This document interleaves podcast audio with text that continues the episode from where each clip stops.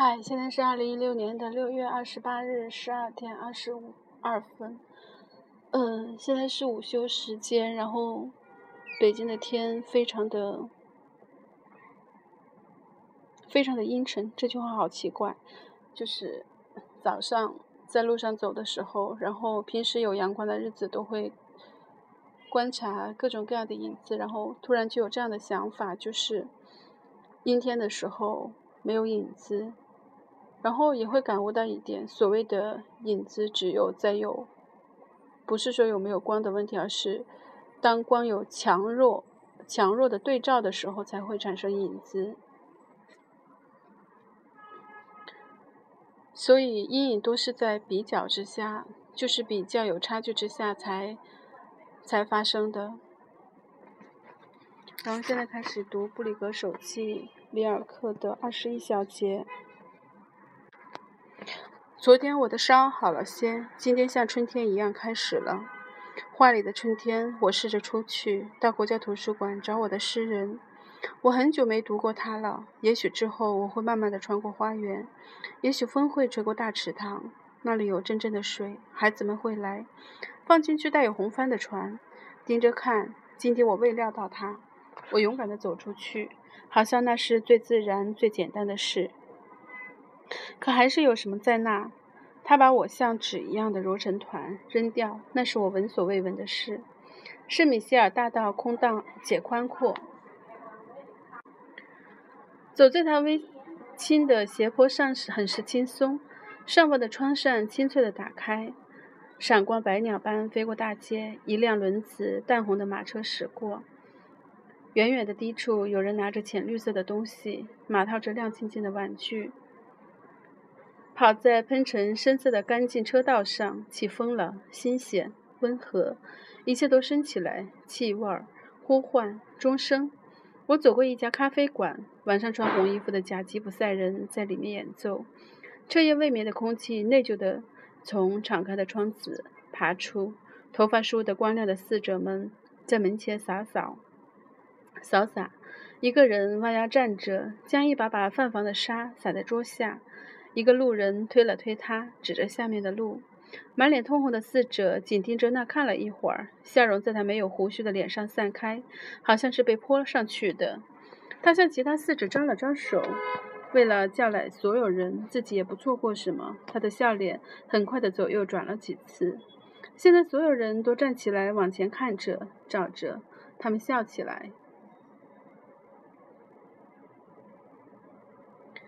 或是因为没发现可笑之处而恼火，我感到身体里开始了一点点恐惧。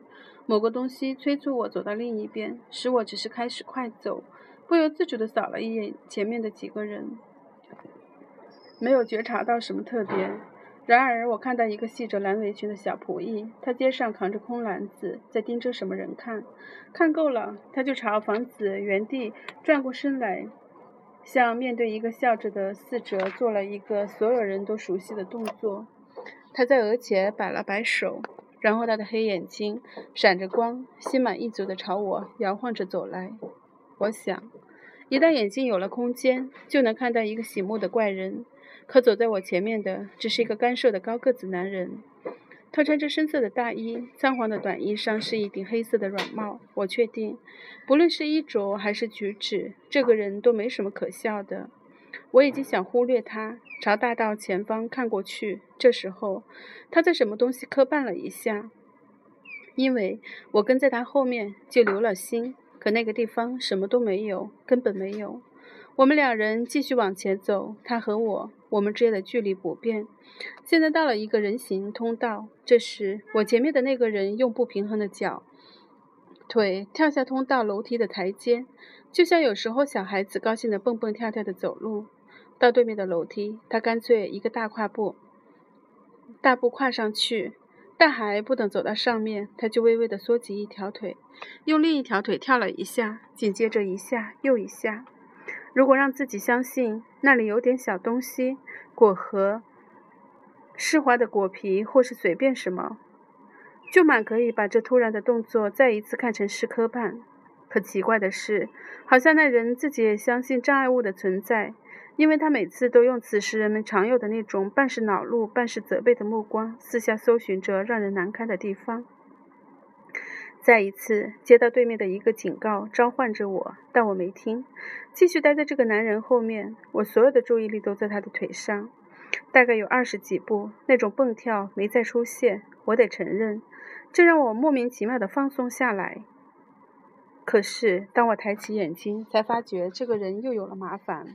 他的大衣领子立了起来，他想把它放下，一会儿用一只手，一会儿用两只手。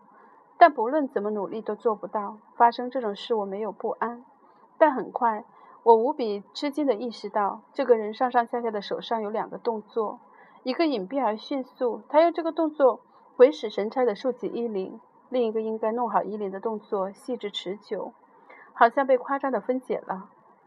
这个观察让我不知所措。两分钟之后，我才辨认出。在这个男人高高的衣领和烦躁挥动着手的手之后，他脖子上他脖子上的正是那个刚刚离开他双腿的可怕的两节拍跳动。这一刻起，我和他有了关联。我明白这个跳动在他的身体里横冲直撞，试图在一些地方冲出去。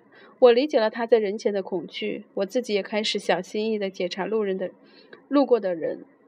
路过的人是否注意到什么？他的腿突然微微地抽搐了一下，我背后猛冷猛地一愣，但是没有人看见。我想，若有人发现，我也会轻轻地绊一下。这个方法会让好奇的人相信路中间有一个不明显的小障碍。我们两个人都不小心踩了上去。然而，当我还在考虑帮忙的时候，他自己已经找到了很好的新出路。我忘了说，他拿着一根手杖。它是一根深简单的深色的木手杖，有一个弯成圆形的朴素的手柄。在摸索着的恐惧里，他想到先用一只手，谁知道第二只手还得做什么呢？把手杖直直地靠在脊柱上，撑住后背，一端紧紧抵住腰腰尺圆杖柄，一端塞进领子里，这样很牢靠，就好像颈椎和。第一节脊椎后面有一个支撑，这是个不显眼的动作，最多有点放肆，却可以因为不期而至的春天得到谅解。没有人转过头看，这就行了，好极了。在下一个人行通道又出现两次跳动，两次轻微的克制住大半的跳动，这无关紧要。一次的确能看出来的跳动，则是巧妙，也无需担心。刚好有一只喷水管横在路面上。是的，一切都很好。时不时的，第二只手也会抓住手杖，把它按得再紧一点，危险也就马上过去了。然而，我的恐惧依然在增长。我没法应付他。我知道他走过路，他走着路，不禁挣扎，试图让自己看上去淡然闲散。与此同时，那可怕的抽搐却在他的体内积聚。他恐惧地感到它不断的增长，我也有同样的恐惧。当他的身体里开始震动时，我看到他怎样死死地抓住手杖，这双手表现得那样生硬无情。我竟一心希望他会有强大的意志，可意志又是什么？必然会到某个时刻，他耗尽力气力，再也无法继续。而我，我走在他后面，心脏剧烈的跳动，像凑钱那样积攒起一点点力量。我看着他的手，请求他，如果需要，请拿走。我想，他拿走了，可只有这一点点，我又将如何？圣米歇尔广场上有许多车，急匆匆的人来来往往。我们常常是在两辆车之间，那时他就会喘口气，随他去，像是在休息。他于是轻轻跳一下，点点头。也许这是被囚禁的疾病。想要战胜他的诡计，一直在两个地方崩溃了，在着了魔的肌肉里服下留下服从，留下轻柔且诱人的美，还有那强制性的双节拍，手杖仍在原位，手看上去邪恶而愤怒。我们就这样走上桥，不错，不错，不错。现在行走中出现了某种不稳定的东西。他跑出跑了两步，他站住了。站住，双手轻轻松开手杖，手举了起来，举得那么慢，我看得见他在空中颤抖。他向后推推帽子，擦了一下额头，他轻轻转着头，目光游移，划过天空、房子和水，却什么都抓不住。然后他投降了，手杖不见了。他展开双臂，好像要飞翔。他从他体内冲出，如同自然之力，使他弯下腰，将他扯回来，让他点头俯身，把跳舞的力量从他体内甩到人群中。也许有许多人围住他，我看不见了。再去某处还有什么意义呢？我空了，像一张空荡荡的纸。我沿着房子漂浮着回到大路上。第二十二节，我试着写信给，我试着给你写信，虽然无奈分别之后根本没有什么，我还是试着写。我想，我得这样做，因为我在先贤寺看到了圣人，那个孤独神圣的女人。屋顶、门，里面光圈稀薄的灯，对面睡着的城市，河流，月光里的远方。圣女守护着睡着的城市，我哭了，我哭了，因为一切都太出乎意出乎意料，我因此而哭，不能自已。我在巴黎听说的人都很高兴，大都羡慕我，他们是对的。它是个大城市，很大，充满稀奇的诱惑。至于我，我得承认，在某些方面我被打败了。我想，只能这样说了。我没有经受住诱惑，这导致了某些变化。如果不是我性格中的，就是我的世界观里。无论如何，是我生命的变化。在这些影响下，我心里逐渐脱胎出另一种全然不同的对万物的观感。某些差别前所未有的将我和其他人分开。一个改变了世界，一个充满新意义的新生活。眼下我有点为难，因为一切都太新了。我是我景域里的起步者。有无可能看一次海？是的，考虑一下吧。我想象你会来，也许你能告诉我是否有医生。我忘了打听，不过现在我也不需要了。我记得波德莱尔那首不可思议的诗《腐诗》吗？有可能我现在理解了，他是对的。除了最后一节，一旦遭遇到，他又能做什么？他的任务是从恐怖中，从看似只有憎恶的东西中，看到一切在者中的存在。没有选择和拒绝。福楼拜写了他的圣朱利利安。你以为这是偶然吗？在我看来，决定性的是是否有勇气躺在麻风病人身边，以艾叶里的心之暖温暖他。这只会是好的结局。千万别以为我在这里因失望而痛苦。相反，有时会让我吃惊的是，我多么愿意为了真实放弃一切期待，哪怕真实是丑恶的。我的上帝呀！但愿这能分享，可那还会是他吗？还会是吗？不，唯以孤独为代价，他才是。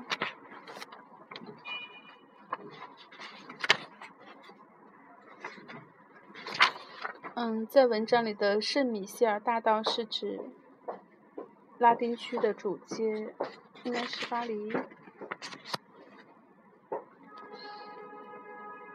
嗯，在他说我试着给你写信，这里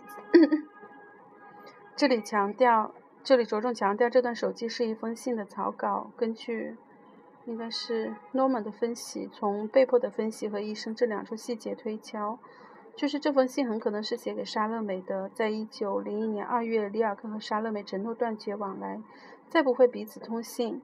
两年后，也就是一九零三年的六月三日。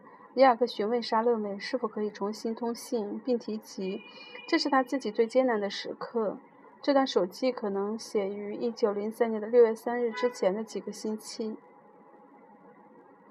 根据小说说的上下文，也可以看出，这也正是布里格苦难的顶点。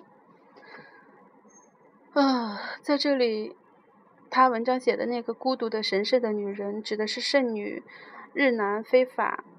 生于约四二二到五零二年，是巴黎的主保圣人。里尔克在此描写的是巴黎先贤寺的中有法国壁画家皮埃尔·皮维德夏凡纳创作的壁画《圣日南废法的一天》。一九零二年八月三十一日，里尔克借过此画，并在信中表达了他对画家皮维德夏凡纳的敬意。下午，先贤寺里。皮维的装饰艺术让我印象颇深。整体效果美得无法模拟模仿，对我是一件大事。某种我自己并不知道，但却渴望已久的东西。此段中描写的细节都能在皮维德夏凡纳的壁画中找到。波德雷尔的《恶之花》中有一首诗，腐诗，描写的是路边的一具尸动物的尸体，全诗如下：爱人，想想我们曾见过的东西，在凉夏的美丽的早晨，在小路拐弯处，一具丑恶的腐尸，在铺石子的床上横陈。两腿翘得很高，像个淫荡的女子，冒着热气的热腾腾的毒气，显出随随便便、恬不知耻的样子，敞开充满恶臭的肚皮。太阳照射着这具腐败的尸身，好像要把它烧得熟烂，要把自然结合在一起的养分，百倍的归还伟大的自然。天空对着这壮丽的尸体凝望，好像一朵开放的花苞，臭气是那样的强烈。你在草地之上。好像被熏得快要晕倒，苍蝇嗡嗡地聚在腐败的肚子上，黑压压的一大群祖虫从肚子里钻出来，沿着臭皮囊像粘稠的脓一样流动。这些像潮水般汹涌起伏的组织，哗啦哗啦的乱撞乱爬，举子，哗啦哗啦的乱撞乱爬，好像这个被微风吹得膨胀的身体。还在度着繁殖的生涯。这个世界做出一种奇怪的音乐，像水在流，像风在冥想，又像颠鼓者做出有节奏的动作，用它簸箕簸鼓一样。形象已经消失，只留下梦影依稀，就像对面遗忘的画布。一位画家单单凭着他的记忆，慢慢描绘出一幅草图。躲在岩石后面，露出愤怒的眼光，望着我们的焦急的狗。他在等待机会，要从尸骸的身上再收取一块剩下的肉。可是将来，你也是，你也要像这臭货一样，像这令人恐怖的腐尸。我的眼睛的，我的眼睛的明星，我的星星的太阳，你，我的激情，我的天使。是的，优美之女王，你也难以避免。在领过林中盛世之后，当你前去那野野草繁花之下长眠，在白骨之间归于腐朽。是的，我的美人，请你告诉他们那些吻你、之你的句子。旧爱虽已分解，可是我已保存爱的形态姿和爱的神髓。这选自。前春已译的《恶之花》，巴黎的忧郁，波德莱尔著。布里格之所以批评这首诗的最后一节，是因为他再次回到短暂的物质和永恒艺术之美的传统的对立中。然后，《圣朱利安传奇》发表于1877年，是福楼拜。中篇小说集三故事中的一篇，该故事取自一个中世纪的传说：朱利安杀死父母后，以苦修和善行赎罪。他收留了一位马蜂病人，并用自己赤裸的身体帮他取暖。于是，这个病人变成了耶稣，带他升天。圣人之所以为圣，正因其超越了私欲和个人的喜恶。这种超然处世的态度，也是里尔克对艺术创作的要求。艺术家应该有意识地超越自身的局限，尽可能的平等待物，要观察和言说，而不是批评高低贵贱。